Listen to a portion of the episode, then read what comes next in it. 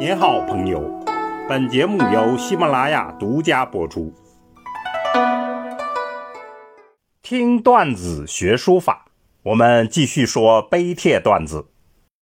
今天说的是金文书法中的《诗经》，因为一项重大的军功而诞生的书法，竟然颇具《诗经》一般的韵致，清新秀逸。这便是国际子白盘的铭文。此经文书法的体式，被学者们称为是咒书的源头。我们先解释一下这件青铜器。国际子白就是国士的小儿子，叫白。他是一位勇猛的大将军，奉了周宣王之命，领军。打击北方的少数民族，鲜允就是犬戎，也就是后来称匈奴的那支游牧民。白呢大获全胜，周宣王就为他庆功，国际子白就做了此盘来纪念。关于此盘的发现、传承过程的惊险故事，我们在书法段子里讲过，大家可以回听。这里我们就直接进入铭文。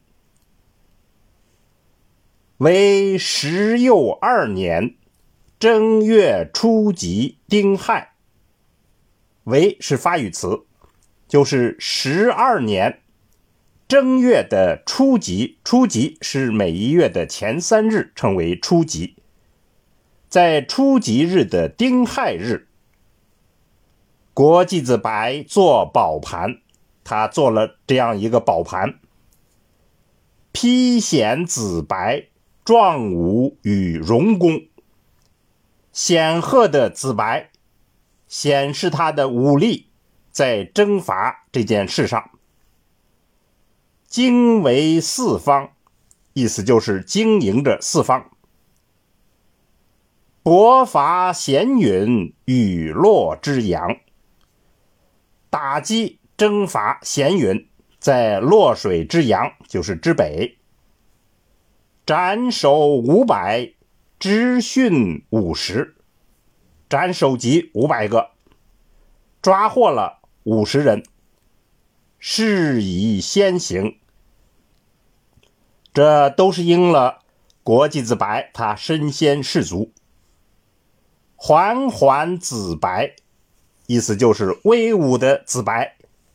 献国与王，这里有一个难字“国”，这个意思是打死敌人以后割下他的左耳朵作为战利品。那么这里国际子白就把他获得的国献于王。王孔家子白义，孔当大奖，嘉当嘉奖的嘉，义当威仪的仪。那么就是王大大的嘉奖了子白的威仪，王各州庙宣谢，这里各当至讲，王到了周庙的宣谢，元享就是设了大宴，王曰，王就说了，白父，这里父是对男子的尊称，这就是称呼。国际子白，孔显又光，说他非常之显赫又荣光。王赐圣马，试用左王，王就赐给他四马拉的战车，以此来辅佐王。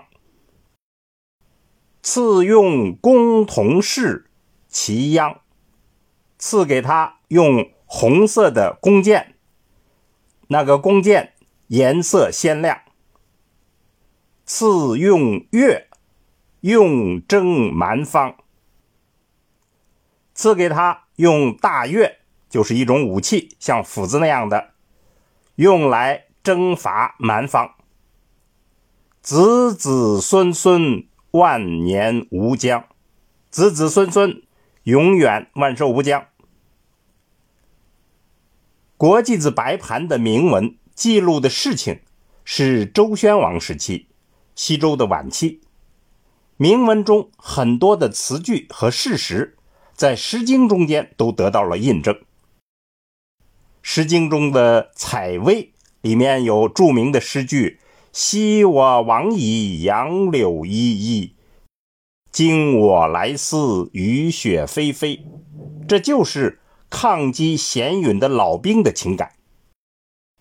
还有出车六月等等，这些都记录了与咸允有关的史实。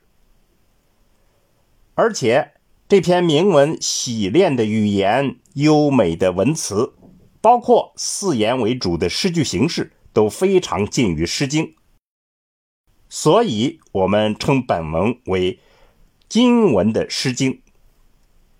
大家由此就便于。